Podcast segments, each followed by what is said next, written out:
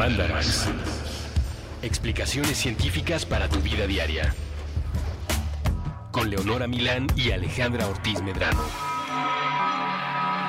Puentes. Hola,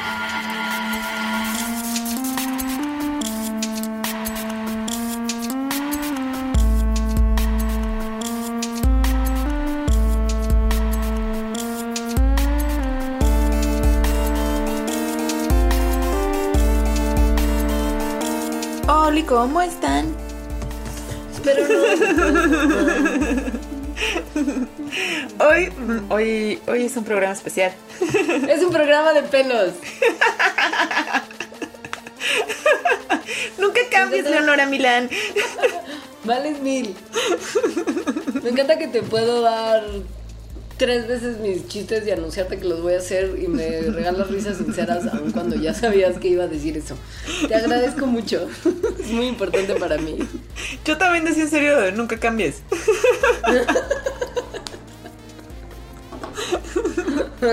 Es muy importante para mí que no lo hagas.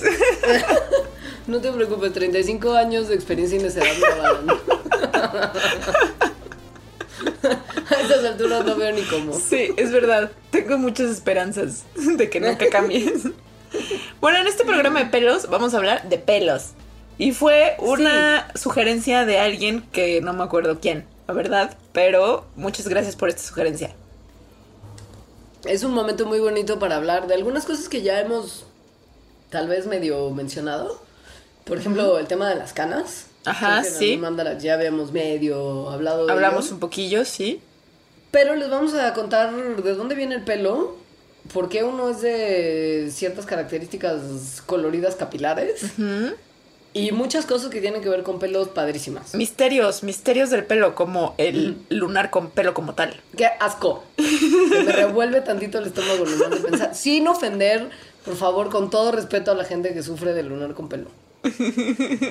Yo tengo un lunar con pelo. No. Con un pelo, con un pelo. No. Como atrás de la rodilla. ¡Guácala! Pues es un lunarcito y le sale un pelo. Está bien, ok, ok. En las piernas yo tengo también un lunar que a veces le salía un pelo, pero luego me hice lo que es la depilación láser y ya no volvió. Ah, yo lo arranco. Sí, yo también lo hacía. Sí. Porque sí es medio grotesco.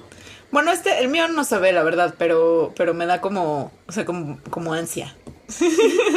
sí. Normal, porque sabes es un lunar con pelo. Sí.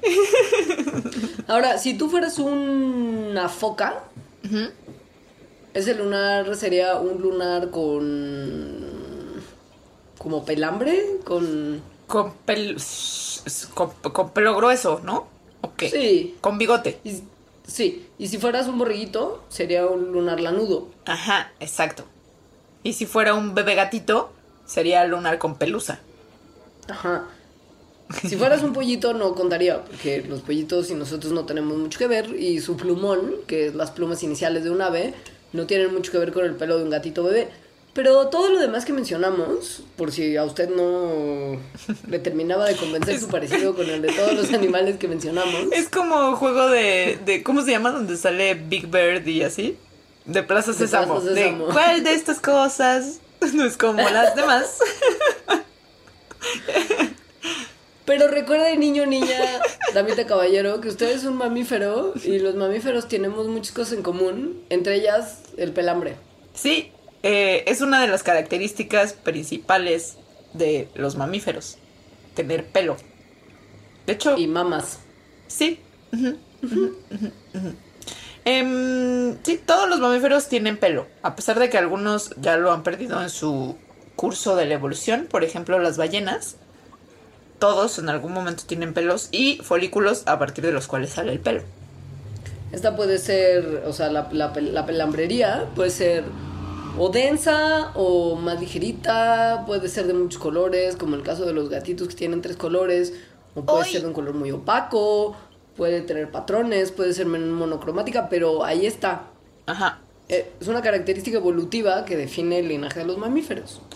Hay tres tipos de pelos mamíferos que son las vibrisas, que es un nombre muy bonito, que son receptores táctiles sensibles, como por ejemplo los bigotes de un gatito, que se utilizan para, para percibir el ambiente en el que están. Los pelos de guarda, que son los pelos, los que conocemos más normales como pelo, como la melena de un león, por ejemplo, que sirven para protección. Y la pelusa o el vello en seres humanos, cuya función principal es eh, el aislamiento de calor. El pelo, sea de cualquiera de esas tres variedades, es un filamento hecho de queratina, que es la misma sustancia que hacen nuestras uñas. Por eso de repente si usted es todo un o metrosexual o una damita del salón de belleza, a veces cuando va a que le hagan tratamientos le dicen que si se hace tratamientos de queratina le van a crecer divinas las uñas y el pelo. Sí, sí. Ajá, Disque, o, sí, como, sí, hashtag disque. el pelo en, o sea, el pelo apareció con los mamíferos, por lo tanto, antes de que existieran los mamíferos, no existía el pelo tampoco. Cuando aparecieron los mamíferos y por lo tanto el pelo fue hace más o menos de 310 a 330 millones de años. Antes el mundo no sabía de pelo. ¿O sí? Porque esa es una cosa bien interesante. El primer tipo de pelo que salió en nuestros ancestros mamarios era, según recientes evidencias, al parecer una modificación de escamas o un tipo como de estructuras epidérmicas que eran más duritas y que no parecían pelo como hoy lo conocemos. Pero al parecer, desde nuestros ancest- ancestros un poco más eh, reptilianos, Ajá. No- nada a confundir por favor con las sectas que hacen Con los reptilianos verdaderos. Pero pues compartimos ciertos genes que cuando los ancestros de los mamíferos empezaron a surgir, tal vez estaban medio durmientes y se activaron para dar lugar al, al pelo como lo conocemos un poquito más hoy en día. Es como casi todo. En realidad, la mayoría de las características de los seres vivos son un rearreglo de, o sea, es como si tuvieras un- una caja de Legos y entonces puedes construir con esa caja una forma de pájaro o una forma de lagartija o una forma de mamífero. Se ven muy distintos, pero son las mismas piezas. Entonces, así sucede más o menos con muchísimas cosas, sobre todo en los vertebrados, que hay, o sea, están los genes, pero la instrucción para leerlos es distinta. Ahora, los reptiles, ¿por qué tendrían pelo como nosotros tenemos? Si ellos, pues en realidad Son felices con sus escamas. se ven guapos, se ven más resistentes, las escamas parecen ofrecerles protección que nosotros no tenemos. O un momento, porque los reptiles no tienen una característica que tienen los mamíferos, que es la de controlar su propia temperatura. ¿Tendrá algo que ver que ellos tengan sus escamas y nosotros tengamos pelo con esta característica que nos diferencia? Tal vez sí, Leonora. Dios santo, puede ser. ¡Qué Me gran coincidencia! Me imagino a los científicos que pensaron como esto originalmente teniendo esta conversación. Pues sí, la hipótesis que creen más fuerte es que el pelo surgió pa- como termorregulación, o sea, al mismo tiempo que la termorregulación, más bien. Los reptiles, como las tortuguitas que mucha gente tiene y se ponen al sol así con su boquita abierta e inmóviles, lo hacen porque no controlan su temperatura corporal, o sea, la temperatura que tienen y por lo tanto su metabolismo y por lo tanto su movimiento depende de la temperatura a la que estén. Van al sol para justo agarrar más calorcito. Si hace frío no se pueden mover. A los mamíferos no nos pasa esto, siempre estamos a 30, bueno, los humanos, ¿no? A 37 grados a menos que esté algo mal. Em, porque nuestro propio metabolismo genera ese calor.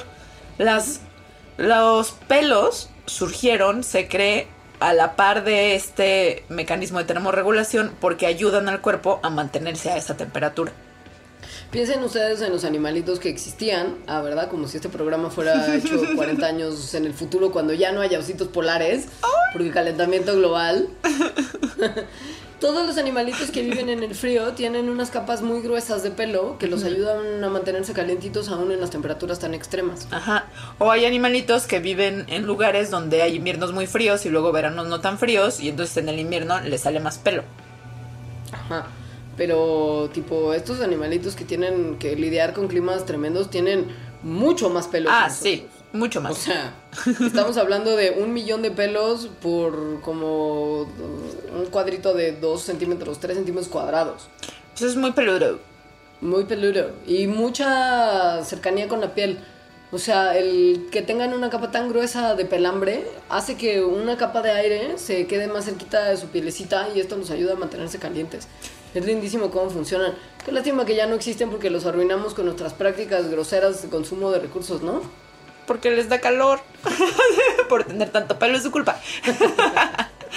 bueno, el pelo, esta, ¿no? Se cree que esta fue el, el- el- la, la función que cumplía en, un- en el principio, cuando se originó.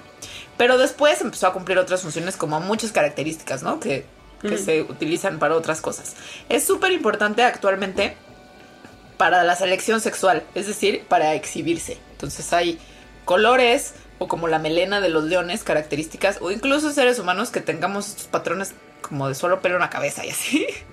Es muy probable que sean selección sexual, la selección natural que se enfoca nada más en características secundarias para poderte reproducir y conseguir más parejas. Ahora, también hay otros animalitos que tienen un pelo muy característico, no solamente para ser más sexys para sus Sexy. compañeros y compañeras de reproducción, Ajá. sino que también le están diciendo algo a los otros seres vivos que se encuentran en el camino. Esto es una cosa que, por ejemplo, en reptiles se ve mucho con sus escamitas y sus patrones de colores, y en anfibios también, que si son medio venenosos, tienen colores muy brillantes para avisarle al mundo que no se los coman, que hacen mal. Pues hay también mamíferos que tienen eh, algún tipo de aroma medio tóxico o producto de, de sustancias químicas tóxicas en su organismo, como los zorrillos, y sus pieles tienden a estar marcadas en blanco y negro, literal, como los zorrillos. Esto también es como un aviso de la naturaleza que dice, no, no, Aléjate. que hay algo que está mal, vete, vete. Y el pelo es tan importante para los animales que tienen pelo que se pasan un rato de su tiempo cuidándolo.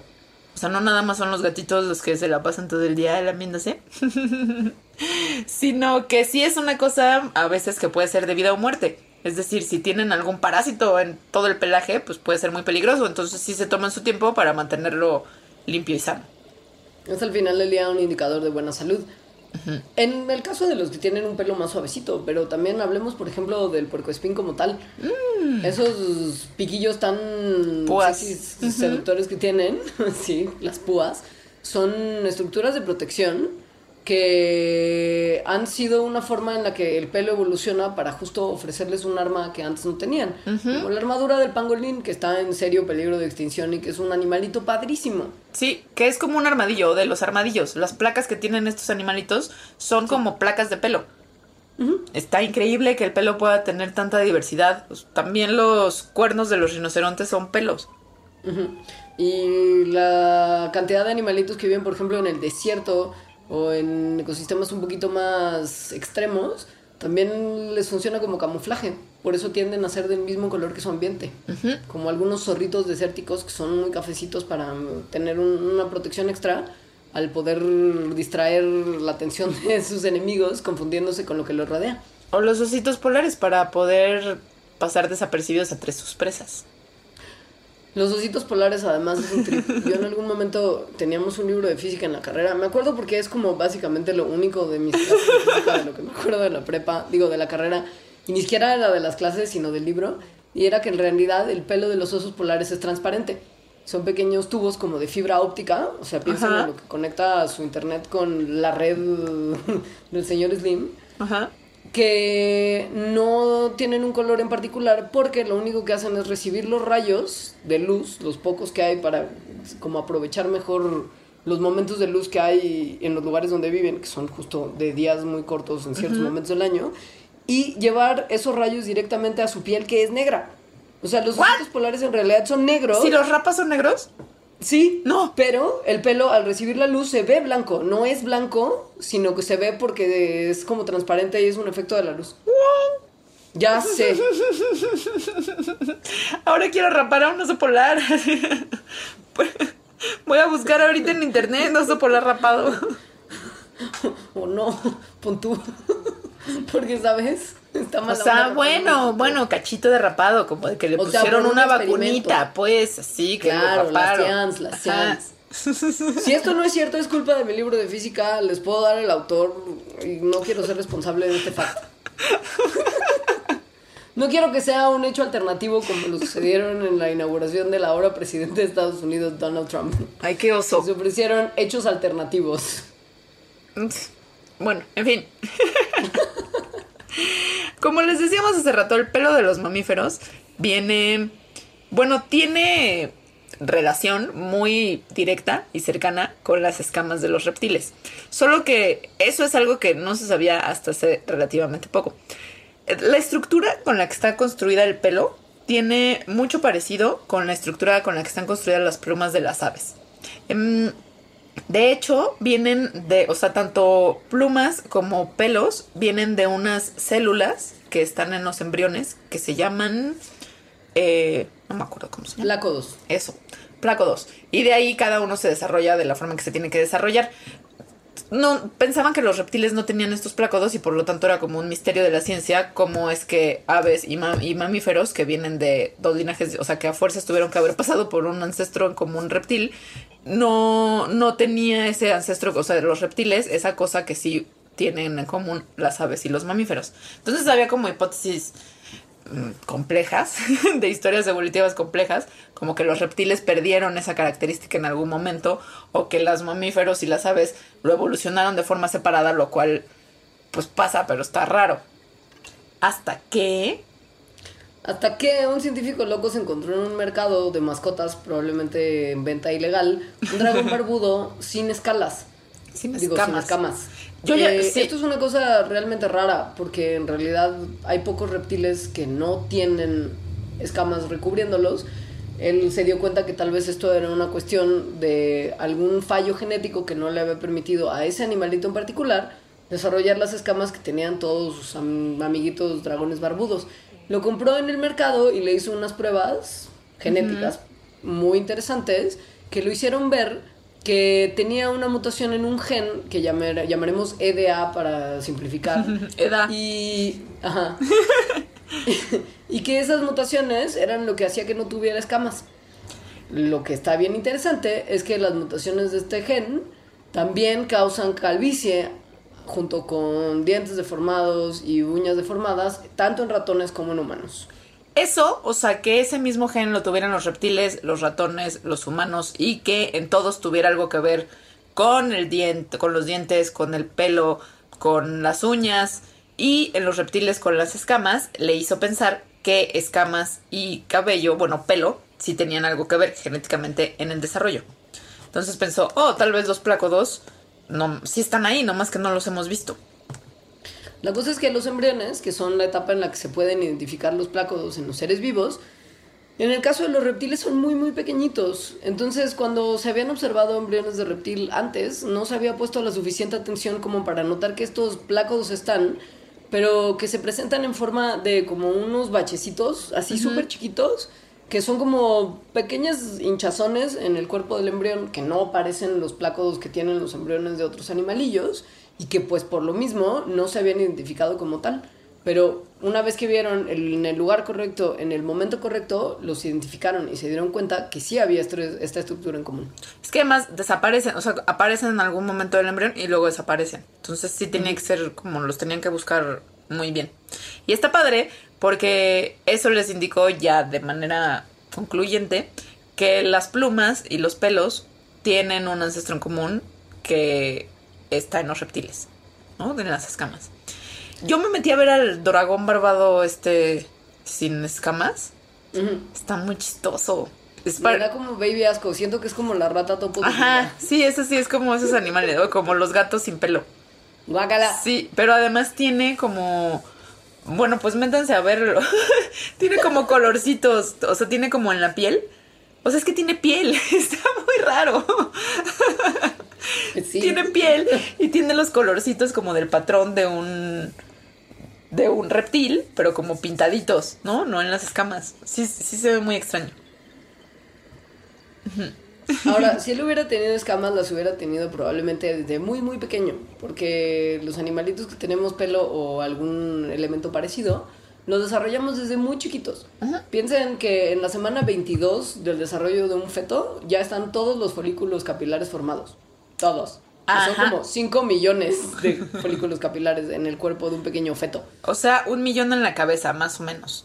Y, y ya no se vuelven a formar. O sea, con los que nacemos son. O sea, de hecho, con los que se hacen en el feto son los que ya, para siempre se van a quedar ahí. Lo cual explica por qué cuando uno es más chiquito, parece que tiene más pelo, porque en realidad están el mismo, la misma cantidad de folículos en un área más pequeña, entonces cuando creces esa área se expande, como si fueras un globo, y entonces se separan los folículos y parece que tienes menos pelo.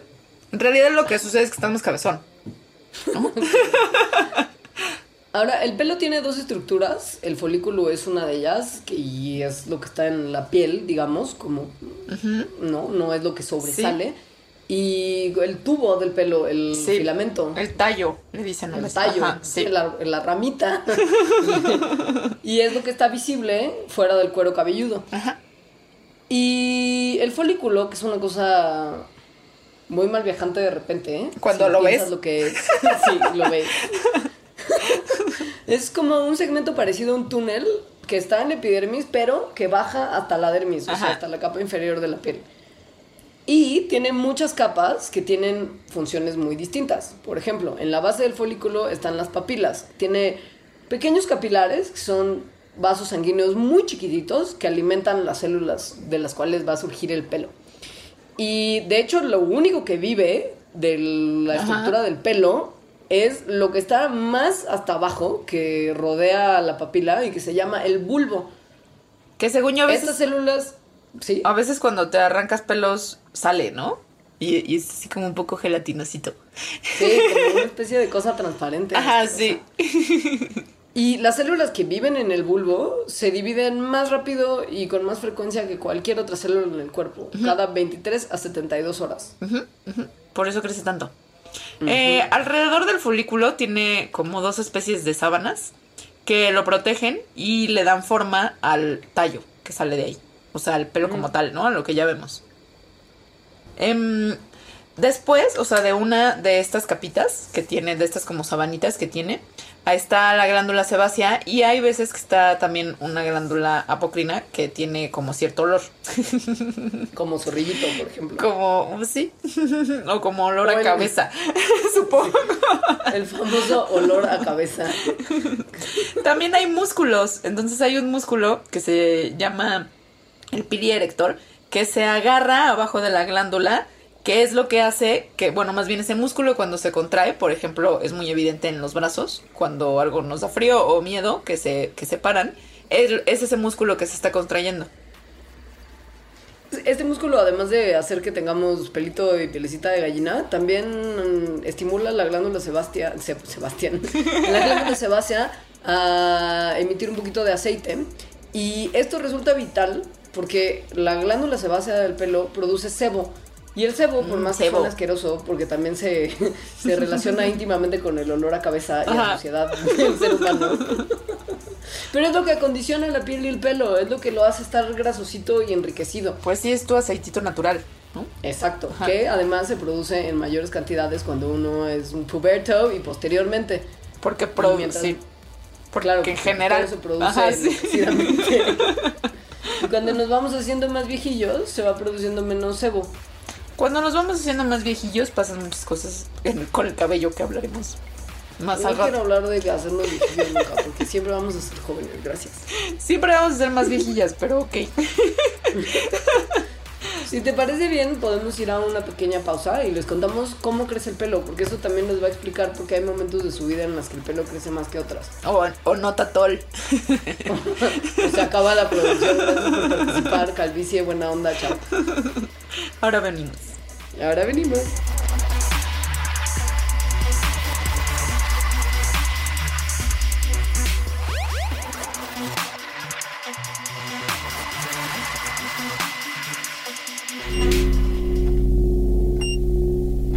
Los primeros tres minutos solo podía pensar en su dignidad y el frío que sentía en las plantas de los pies. Las batas de hospital tienen esa abertura en la parte trasera, esa corriente que le alcanzaba desde el pasillo lo tenía angustiado y un poco distraído. Al menos pensaba en algo distinto. Había logrado concentrarse en una cosa que no era su entrepierna. Llevaba semanas atorado ahí, en ese dolor que no había experimentado antes. Treinta años, y la ingle nunca le había quemado o punzado de esa manera. Serían los cigarrillos, el café, las horas frente al monitor. Bueno, ya estaba en la clínica y eso era el inicio de algo. final de algo, o el inicio del final de algo. La enfermera le advirtió. El dispositivo recién llegado al consultorio era mucho más que una báscula. Novedades del siglo XXI. Debía quitarse los calcetines y pararse sobre el rectángulo de acero negro. La enfermera saldría unos minutos. Debía preparar las evaluaciones de otros pacientes que se encontraban angustiados, adoloridos y descubiertos de la espalda en otros cubículos. Así que él esperaba, de pie sobre el aparato. Cinco minutos. La enfermera no volvió. Diez minutos. No volvió. Quince. No tenemos mucho tiempo. Dijo entonces la máquina. El paciente movió la nuca para buscar una cámara en el techo. Era la inteligencia bajo sus pies quien le dirigía la palabra. ¿Cómo te llamas? Alex, dijo el paciente, mientras por un reflejo quiso cubrirse el trasero con la tela insuficiente de la bata. ¿Cuál es tu porcentaje de grasa? Ah, no lo sé. ¿Cuál es tu porcentaje de músculo? Para eso vine. Se supone que tú me vas a dar los resultados. ¿Por qué es tan difícil hacer que los seres humanos escuchen? ¿Tiene que ver con su evolución? ¿Con su historia de crueldad y dominio? ¿Cuál es tu porcentaje de agua, Alex? ¿Cuál es tu porcentaje de indecisión? ¿Cuál es tu porcentaje de rabia? ¿Cuál es tu porcentaje de rencor? ¿Cuál es tu porcentaje de soledad? ¿Cuál porcentaje de indiferencia? ¿Cuál es tu porcentaje de deseo? ¿Cuál es tu porcentaje de envidia? ¿Cuál es tu porcentaje de asombro? ¿Por qué confías en una máquina para obtener las respuestas? ¿Por qué le temes al final? Si tuvieras una segunda oportunidad, ¿evitarías esta vida? ¿Cuál es tu porcentaje de culpa? ¿Quién está al mando? ¿Quién es el guionista del mundo? ¿Quién ha apretado la tecla que controla tu dolor? El paciente pudo ver cómo cambiaba la luz del cuarto, cómo el suelo se mezclaba con las paredes y con otros edificios, y cómo, en realidad, parecía flotar sobre la nada.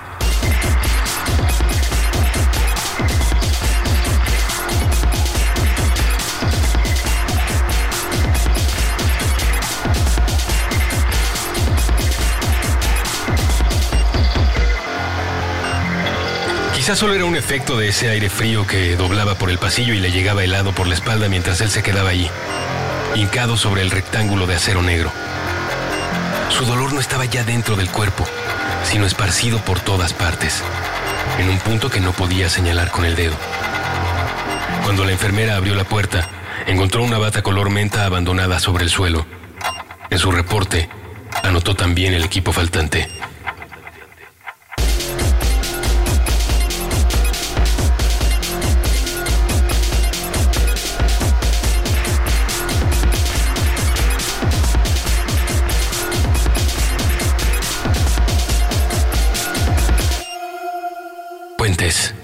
Un diminuto porcentaje del todo.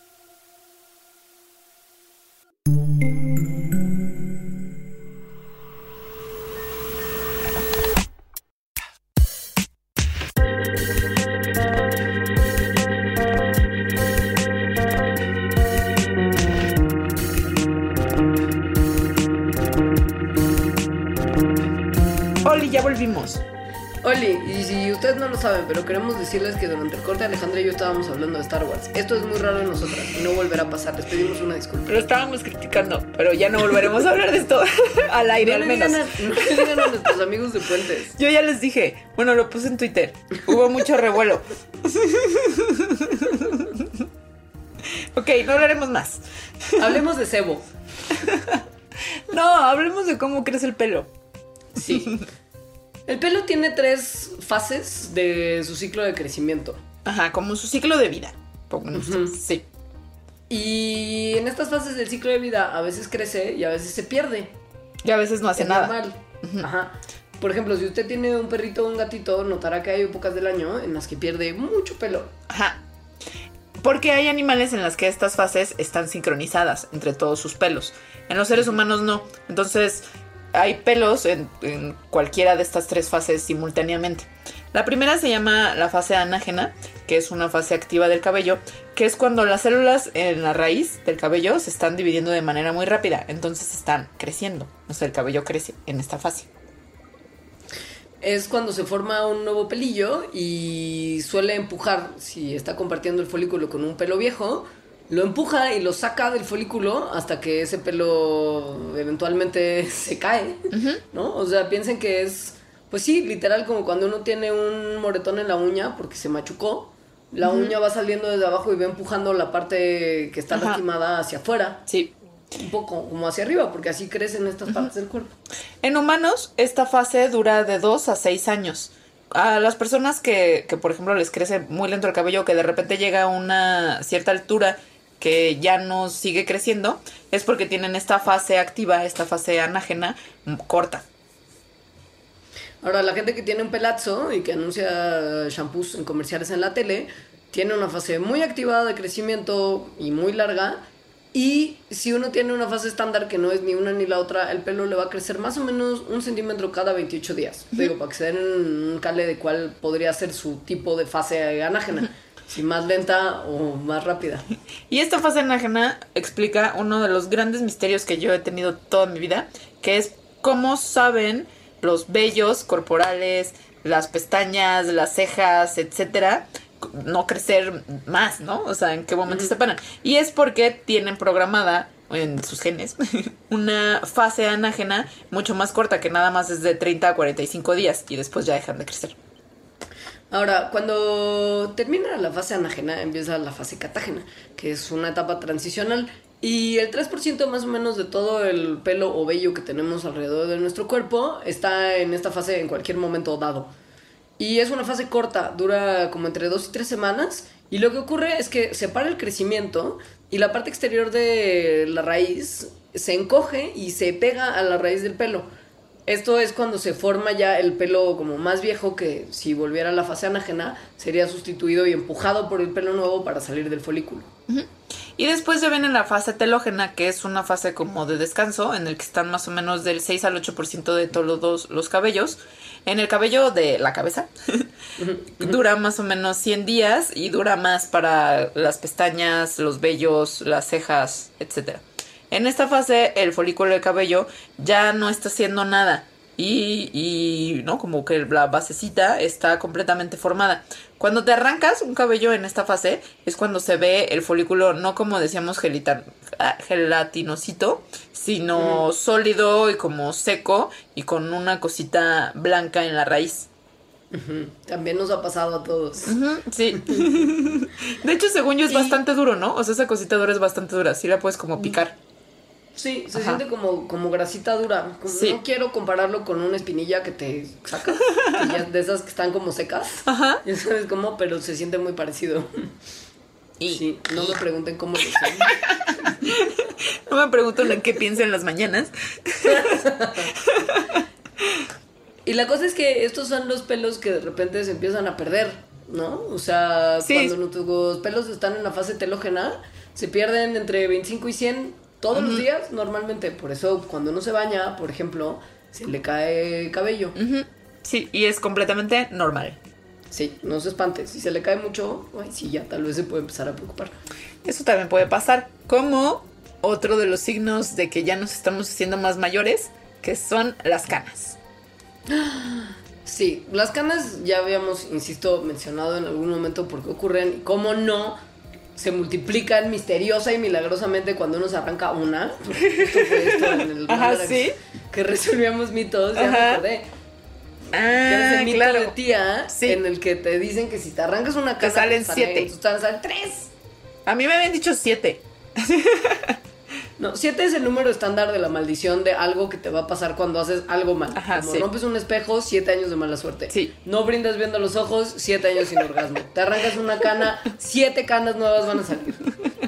Porque Pero- claro, los folículos pilosos responden a la maldición del número 7. Es muy evidente desde el punto de vista científico. Em, pues no, los folículos pilosos y el color sobre todo de los folículos pilosos responde a unas células que están a un lado de ellos que se llaman melanocitos, que migran hacia los folículos pilosos cuando estos se están desarrollando en el útero. Los melanocitos producen el pigmento, entonces lo que hacen es que incorporan ese pigmento cuando está creciendo la fibra de cabello y así es que los cabellos son de diferentes colores. Bueno, tienen algún color. La razón de que tengan diferentes colores es que los melanocitos pueden producir dos tipos diferentes de pigmento, que son la faomelanina, que tiene un color como cafezoso rojizo, y la eumelanina, que tiene color negro. Entonces la combinación de estos, o de ninguno de estos, es lo que da todos los tonos de cabello. Ahora, la combinación suele variar de humano a humano, pero suele pasar que entre hermanos, por ejemplo, los tonos de cabello suelen ser más parecidillos. Y el color de pelo también varía no solamente de persona a persona, sino de parte del cuerpo a parte del cuerpo. Esta- esto se ha usado para decir guarradas un montón de veces en relación con el vello que crece en las partes inferiores céntricas de nuestro organismo y si combina o no con lo que está en la parte de arriba de nuestras cabezas. Pues bueno, pueden no combinar porque hay variaciones del color de vello dependiendo de la zona del cuerpo en el que se encuentran. Por ejemplo, las pestañas son las más oscuras del cuerpo porque tienen niveles mucho más altos de melanina que otros vellos.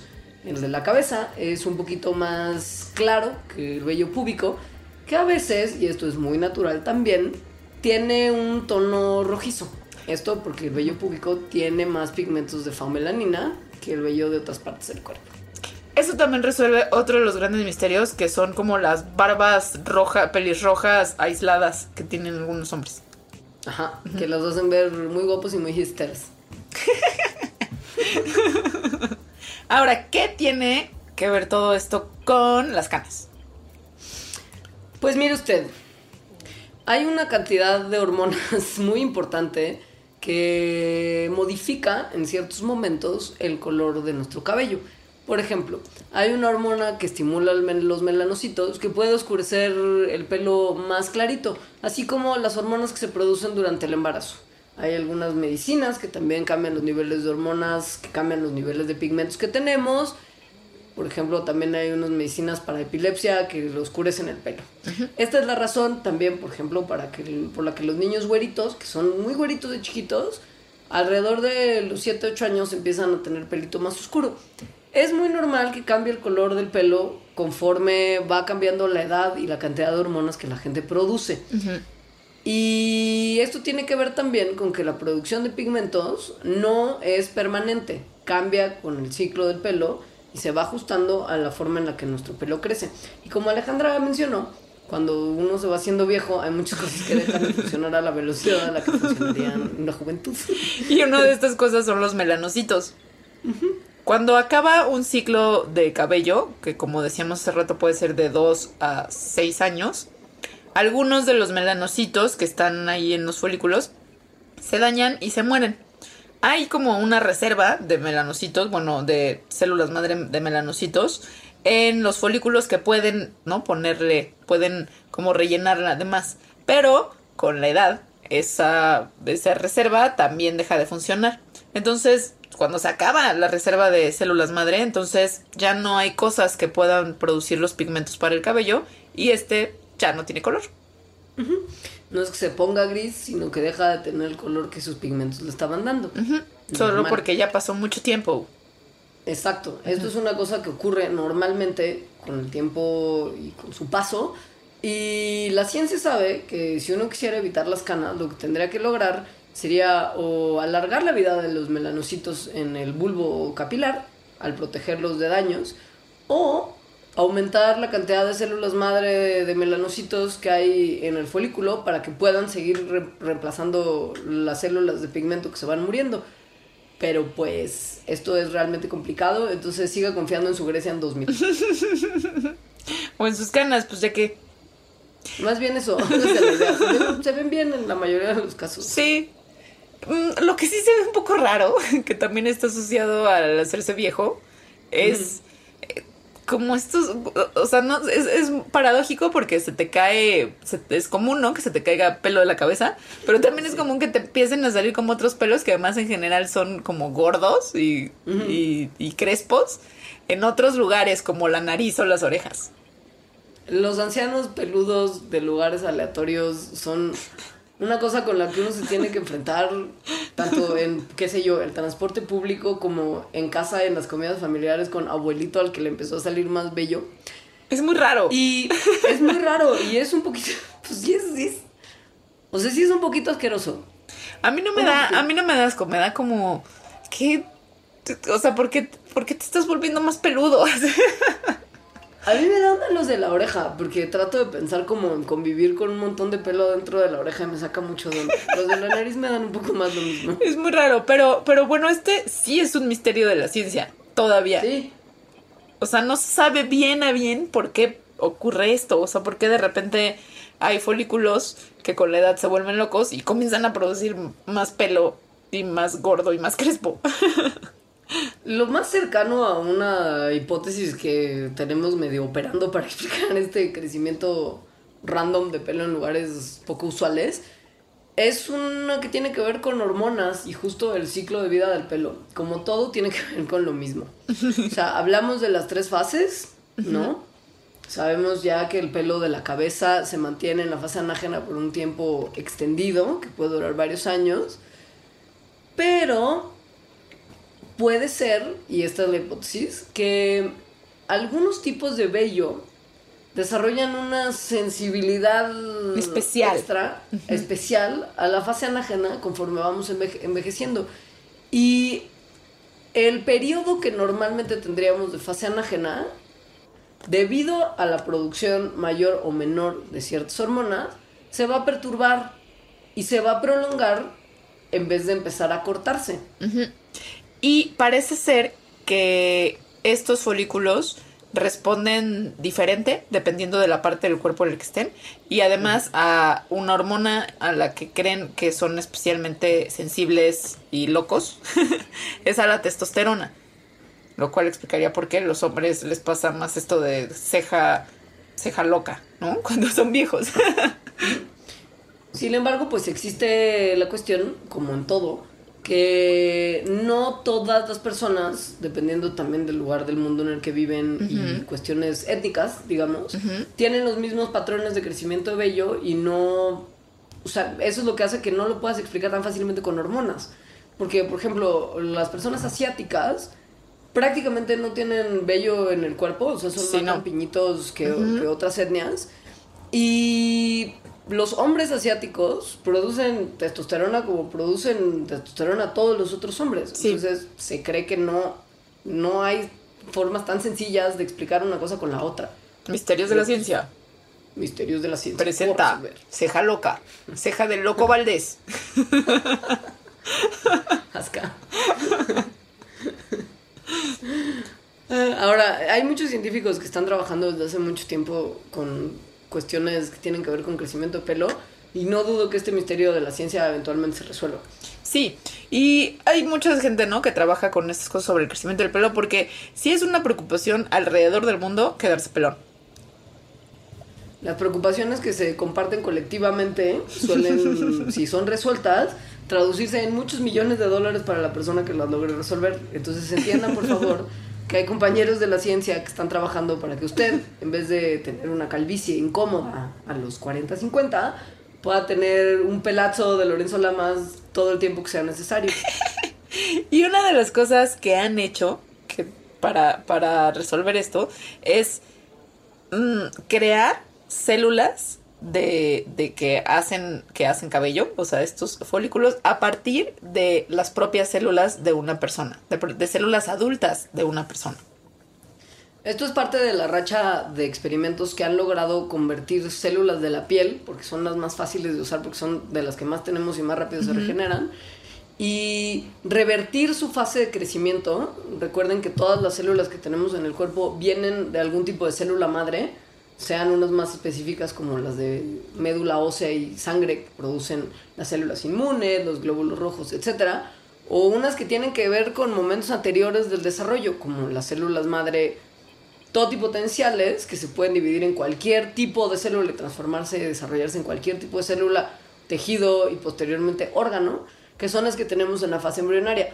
Entonces, esto es una cosa súper interesante que va a permitir eventualmente tener más terapias con células madre, porque muchos científicos han logrado justo revertir la fase de desarrollo final de las células de piel y regresarlas a una fase anterior de células madre.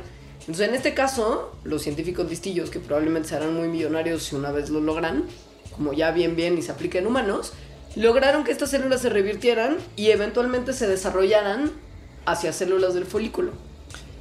Y eso lo pusieron unos ratoncitos que deben tener lo que se conoce como el algo similar a, a lunar con pelo extreme. Porque se las pegaron y pues ahí les creció pelo. Estas células que, que hicieron a partir de células de la piel son solo un tipo de células que pierden las personas cuando comienzan a quedarse calvas. Hay otro tipo de células que esas no han logrado hacer y por lo tanto todavía no hay un tratamiento para la calvicie a partir de esta técnica, pero seguro habrá. Esto va a ser muy interesante. Ah, lo que nada más quiero agregar es que en los experimentos en ratones, las células que les implantaron en la piel de las cuales les salió el lunar con pelos de eran células humanas. Ajá, Entonces sí. estos ratones tenían lunar con pelo humano. Sí, sí, sí, por eso extreme, o sea, sí, Sí. así mechón. Humano. Pelazo, así chinos. Bueno, hay unos ratones a los que les han puesto oreja, como crecieron, les crecieron una oreja humana en su lomito. Sí. Sí, les hacen Es unas cierto. cosas, ajá, sí. Esa- esas imágenes son súper mal viajantes. Sí, sí. Ahora, ¿te acuerdas hablando de mal viajes que el internet nos regala de repente? Que salió hace poco un artículo que decía que los hombres que tenían barba guardaban mucha materia fecal en su barbita y luego acabaron otros estudios contradiciéndolos y diciendo que no, que las barbas son pelazo limpio, etcétera. Sí. Según yo son de esas cosas que malviajan a la gente en internet de forma gratuita.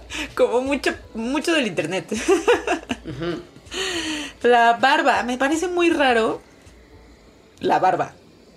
O sea, que le crezca a gente pelo en la cara.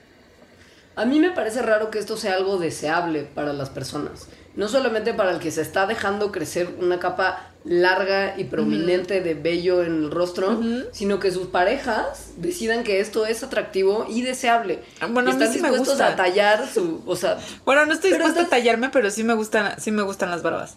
pero es eso, o sea, tienes que eventualmente tallar tu suave piel que mantienes tersa como la pompi de un bebé contra una especie de lija de agua. No, todas las mañanas eso cuando solo cuando a están como rasurados. Sí, eso sí, eso sí está mal.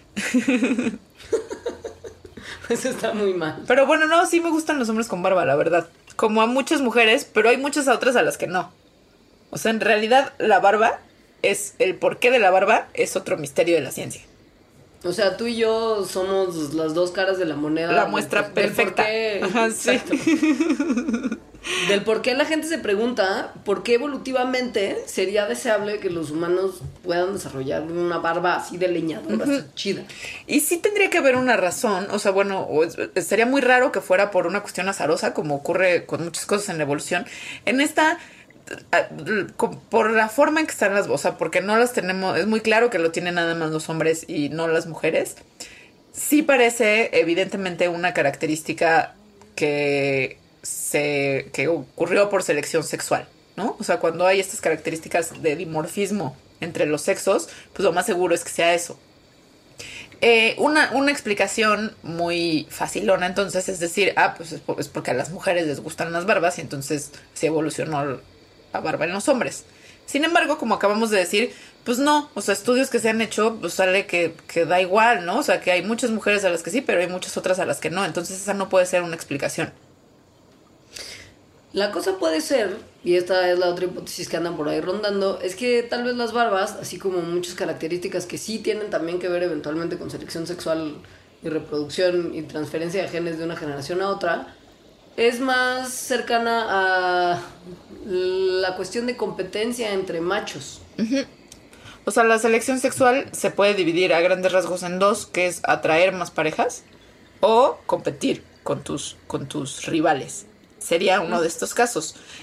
Esto lo estudiaron porque con una forma que tampoco es tan rigurosa, que es preguntarle a la gente qué opinan de, de cierto rasgo, ¿no? En este caso las barbas. Entonces le preguntaron a hombres y mujeres y respondieron que es- hombres con barba les parecían eh, más grandes de edad, más fuertes y más agresivos que otros hombres que no tenían barba. Es decir, características que apuntan como un hombre dominante. Entonces un hombre dominante o que se ve dominante podría tener más oportunidades porque intimida a sus rivales imberbes.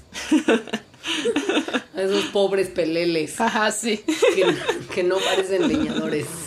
Pero bueno, sí hay algo de evidencia al respecto, al menos en, pues eso, evidencia que es muy reciente, no sabemos si en a tiempos antiguos en las sabanas de África no esto haya sido así, pero hay una cosa bien interesante en esta evidencia que vieron cuáles eran las tendencias faciales en hombres en, en Inglaterra entre 1842 y 1971 y, des- y la compararon con la tasa de hombres y mujeres que había solteros, ¿no? En, en esos mismos años.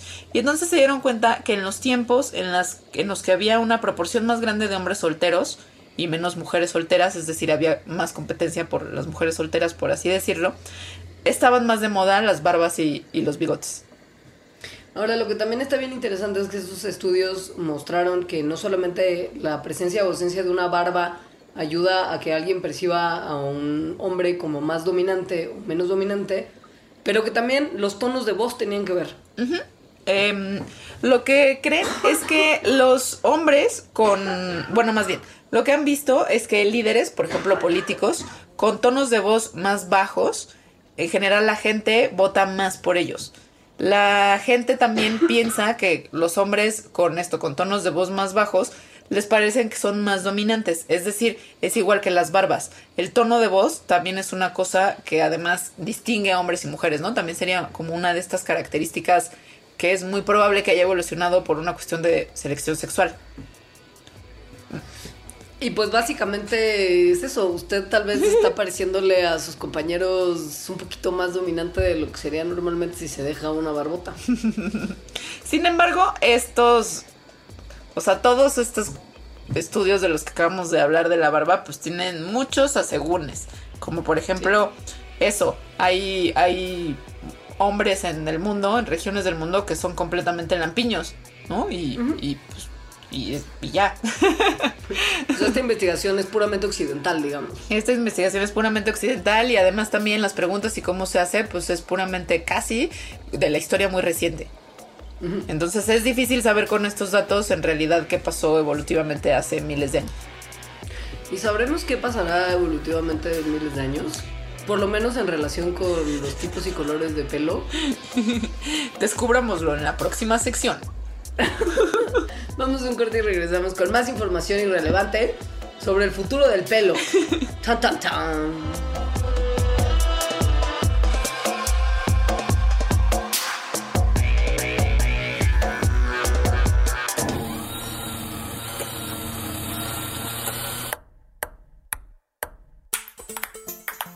Prestar pensamientos, pelotear partidos, platicar películas, palidecer por placer, pintar paisajes públicos, postularse para Padawan, pasear por planos paralelos, percibir pequeñas partículas, por palabra procrear planetas para par, progresar por plataformas pixeleadas, pulir parlamentos, proteger paraísos, pa, pa, pa, pa, pausar. Puentes propone probar, preguntar, permitir, participar, persistir, pajarear, practicar, permanecer, palpitar, perseguir, parar prejuicios, permutar. Permea paz. Proyecta puentes.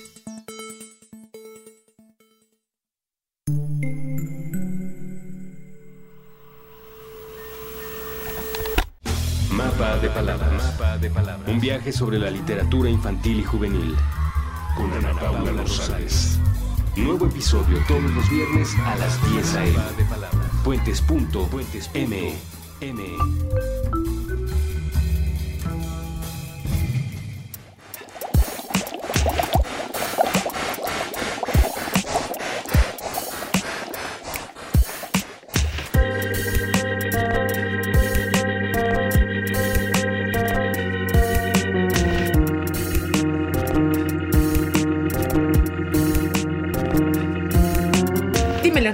¿cuál crees que sea el futuro del pelo? Pues mira, Alejandra, yo creo en South Park, como, como creo en pocas cosas. Ellos me han dicho que el futuro es de hombres calvos que no tienen una lengua parecida a ninguna de las que tenemos ahora y son todos muy iguales entre sí. Pero lo importante es la calvicie. Yo no recuerdo ese capítulo, pero sí recuerdo uno, o sea, pero sí recuerdo que Cartman odia especialmente a los pelirrojos, dice que no tienen alma y cosas así. Sí, esto es una cosa muy común. En el cono sur, Ajá. es decir, en la zona, por ejemplo, Uruguay, Argentina Chile, creen que los pelirrojos son de mala suerte. ¿De verdad? Sí, y además tienen una forma muy particular de protegerse del maleficio de un pelirrojo, que es el caso de las mujeres agarrarse la chichi izquierda Ok. y en el caso de los hombres agarrarse el, el- el testículo izquierdo. Ok, qué, qué raro cuando, todo. Ajá, cuando ven un pelirrojo ves a los hombres agarrándose las bolas. Y a las mujeres las chichis. Bueno, una. Ujú. Unita. Sí, unita.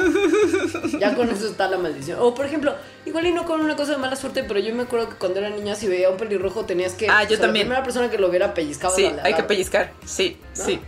Claramente esto indica que ellos se van a extinguir. Como nos lo dijo el internet hace unos años, yo sí me acuerdo de esa noticia que andaba circulando que decía que en algunos años, o sea, tipo para el 2060, los pelirrojos iban a estar extintos. Que además era muy raro porque la extinción es de especies.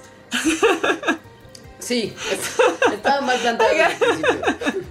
Y como muchas de las cosas en internet están mal planteadas desde el principio, es, pues esto ocurre porque no tienen evidencia o sustancial o alguna para soportar este tipo de, de hechos alternativos. O sea, porque básicamente, sí, porque básicamente se lo inventaron. Tal- Sí. O sea, tal cual.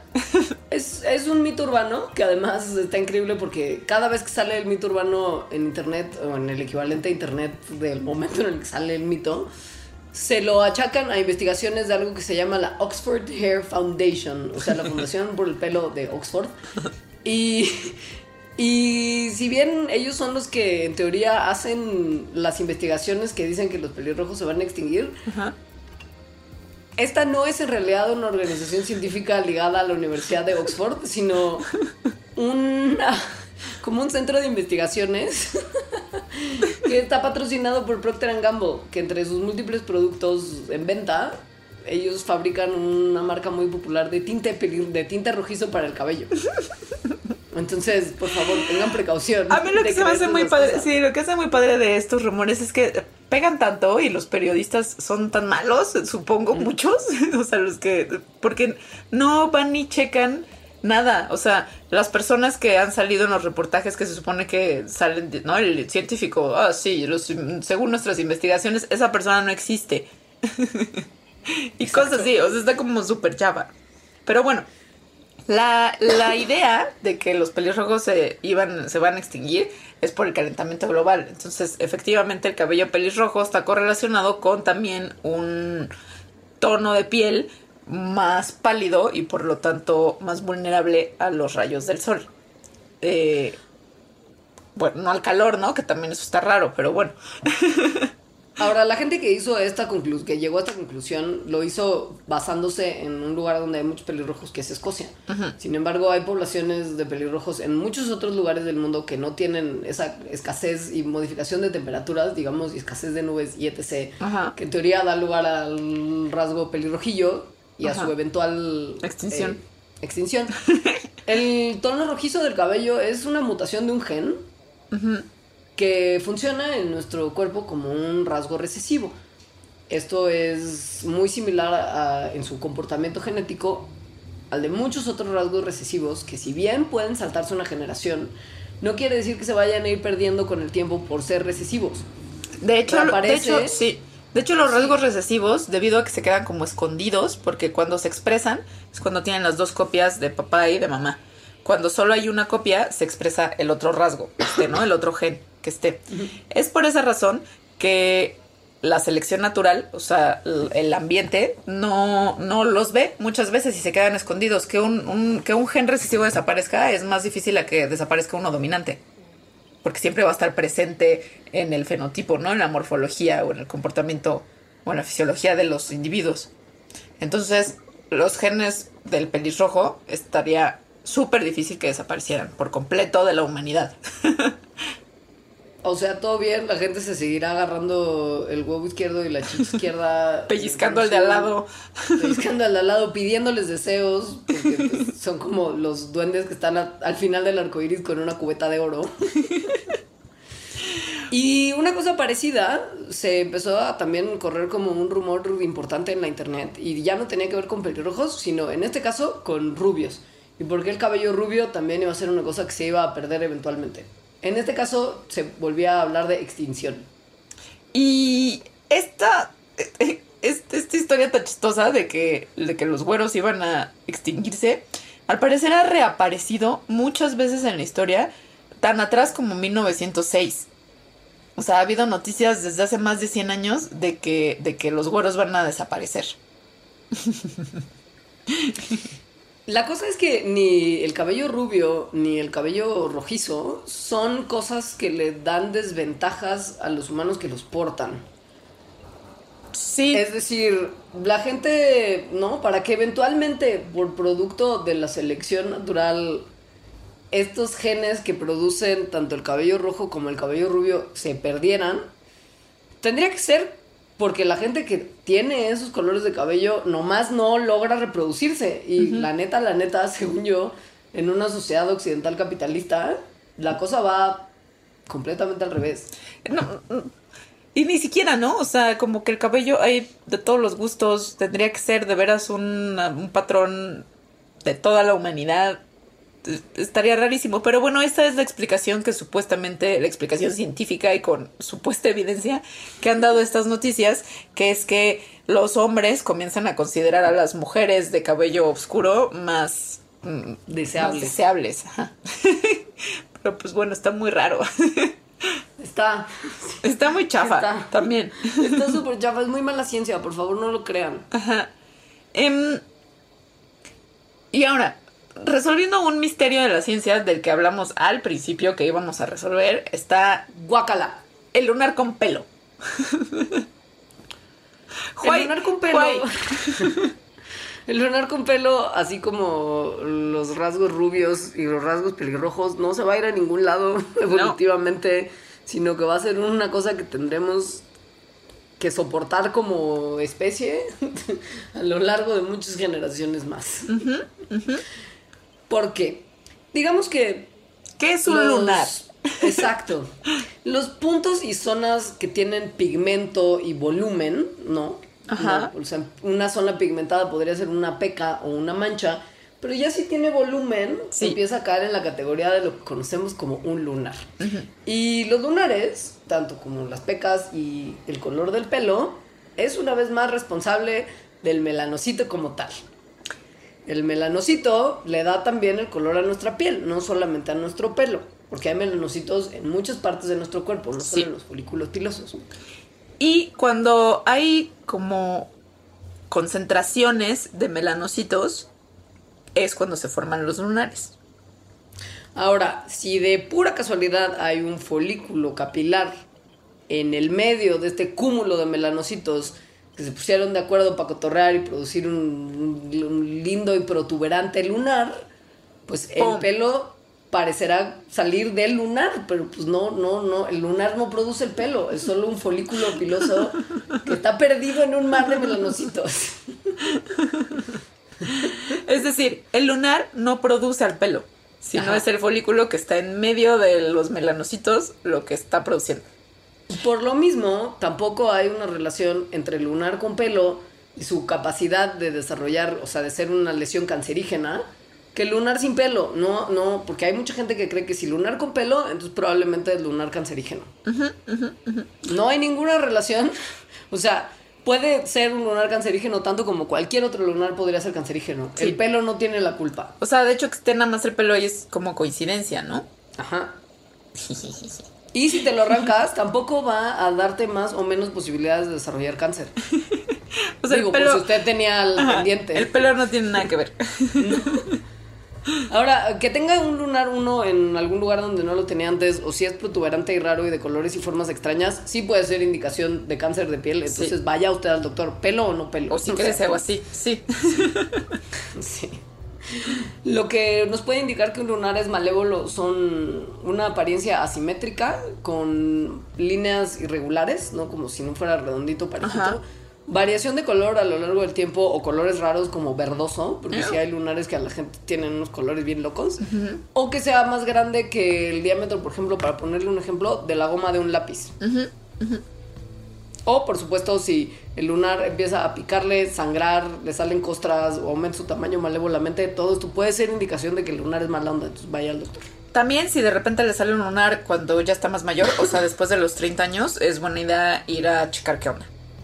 Ahora, si usted tiene más de 30 años o menos de 30 años, pero no es un niño que juega en la playa y se sigue exponiendo al sol sin tomar las precauciones prudentes para que su piel no se queme, es usted un irresponsable y está condenado a lunares malévolos con pelos para la eternidad. Pero si usted es de las personas que irresponsablemente se sigue exponiendo al sol y se ha puesto a ver los efectos que este tiene en su pelo y en su piel, se habrá dado cuenta que si se broncea, su piel se oscurece, pero su cabello suele volverse un poquito más claro después de una exposición prolongada al sol. O sea, ¿por qué la piel se hace más oscura y por qué el cabello se hace más claro? Estamos hablando de que son más o menos cosas parecidas. ¡Es un Tienen muchos misterio! componentes en común. Los melanocitos están ahí, en un lugar y en el otro. Pero hay una diferencia grande entre las células del cabello, al menos el que está ya fuera del, del, del coco, y las células de la piel. Que es que las células del cabello están muertas. En el sentido de que ya nada más tienen lípidos, agua, pigmentos y las proteínas que le dan forma. Lo que pasa entonces, si usted está exponiendo este cabellito muerto al sol, es que el sol, como tiene lo que vienen siendo los rayos ultravioleta, que son sumamente dañinos para las células humanas, se dañan y como no tienen una eh, velocidad igual de importante que tiene la piel para sustituirse, pues se quedan como dañados más tiempo. Digamos que no se pierde tan rápido el pelo como se pierden las células de la piel. Y además, como, como el melanocito en el cabello solo está en el folículo, o sea, solo lo está dando pigmentos cuando está pegado al, al cráneo. al- em, si después ocurre algo, o sea, si después se decolora, por ejemplo, porque te metiste a una alberca o porque lo decoloraste, no hay forma de que vaya a agarrar más color. En cambio, las células de la piel, cuando llegan los rayos UV, responden, como ya hablamos en el mandarax del sol, produciendo más melanina para protegerlo. Entonces, de esa, eso es, esa es la razón por la que la piel se pone más oscura. Y en cambio, el cabello no hay forma de que se ponga más oscuro porque ya está alejado del melanocito que lo podría poner oscuro. Es decir, la melanina que absorbe y dispersa los rayos ultravioleta se sigue produciendo en la piel y en el pelo muerto pues ya no.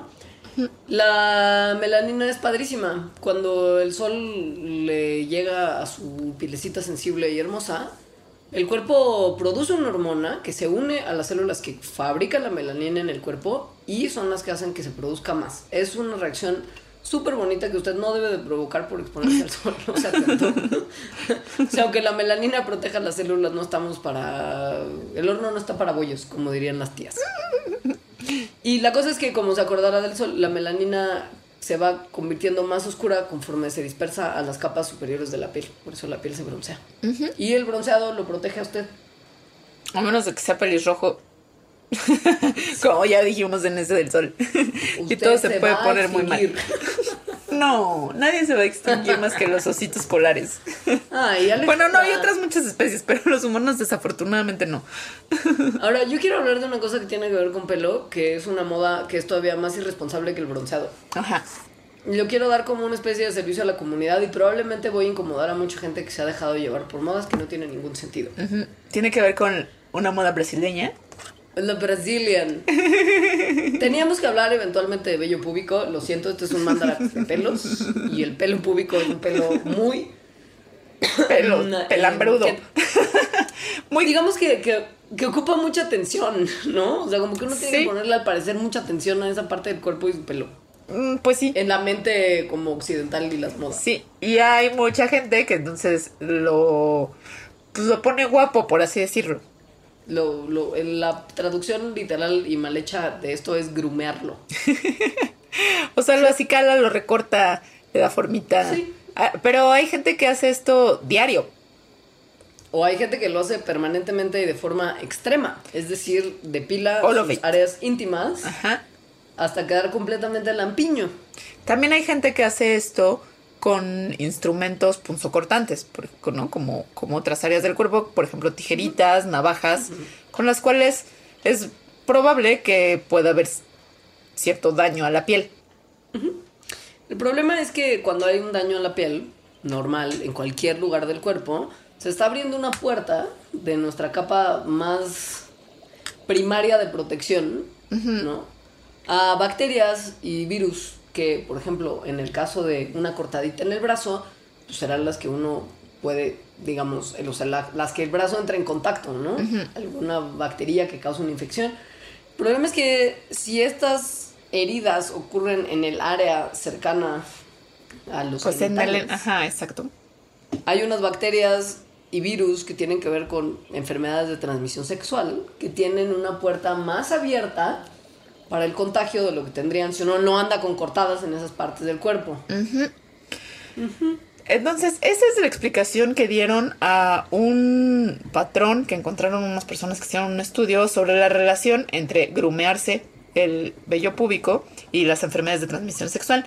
Vieron que la gente que lo hace muy seguido es más probable que contraiga enfermedades de transmisión sexual. Ahora, este estudio creo que lo hicieron pues medio chafonamente, porque no controlaron por otros factores, como por ejemplo que tal vez estas personas tienen que, que, que grumean más seguido el vello púbico, eh, tienen más parejas sexuales, por ejemplo, ¿no? Que podrían tener, o no usan condón. Entonces, como o- lo- no está diciendo que la causa sea que se acicalan el vello púbico, sino solo que hay una relación.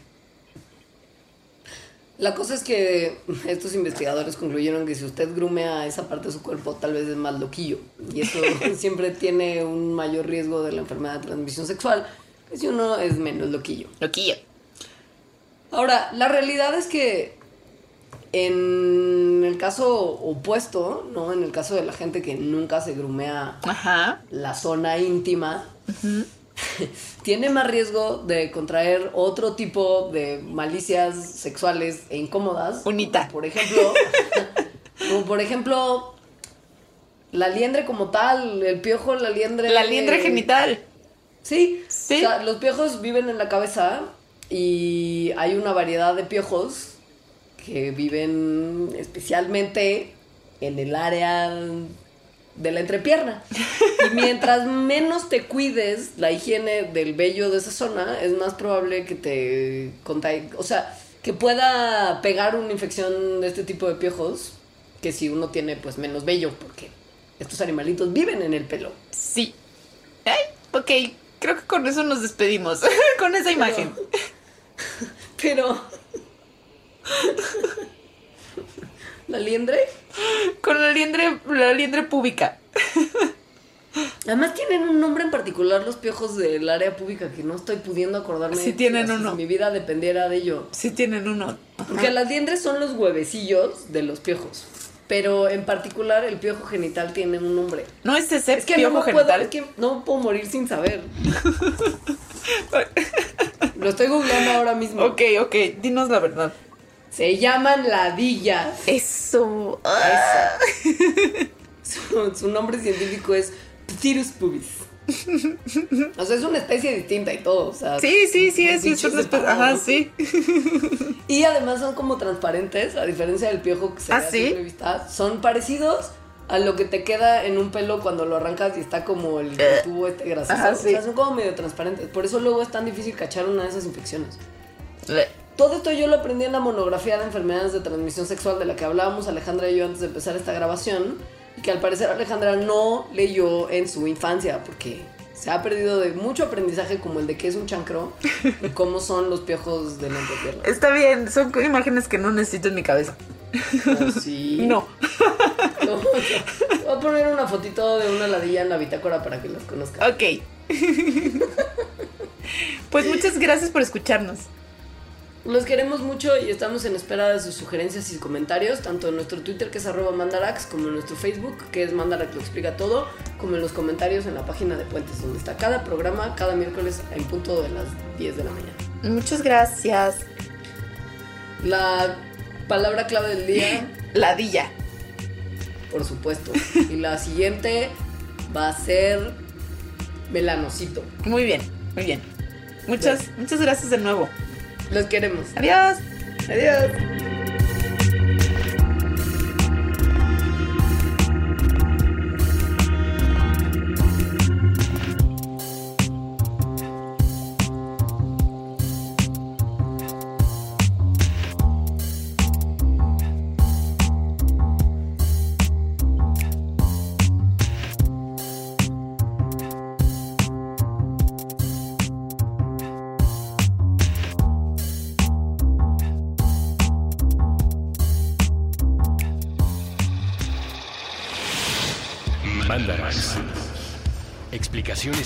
Científicas para tu vida diaria. Con Leonora Milán y Alejandra Ortiz Medrano. Puentes.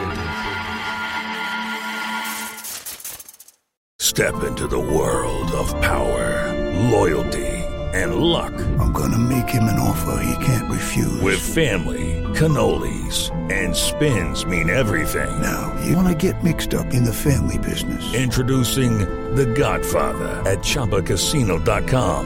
Test your luck in the shadowy world of The Godfather slot. Someday, I will call upon you to do a service for me. Play The Godfather now at ChumbaCasino.com. Welcome to the family. No purchase necessary. VGW Group. Void where prohibited by law. 18 plus. Terms and conditions apply.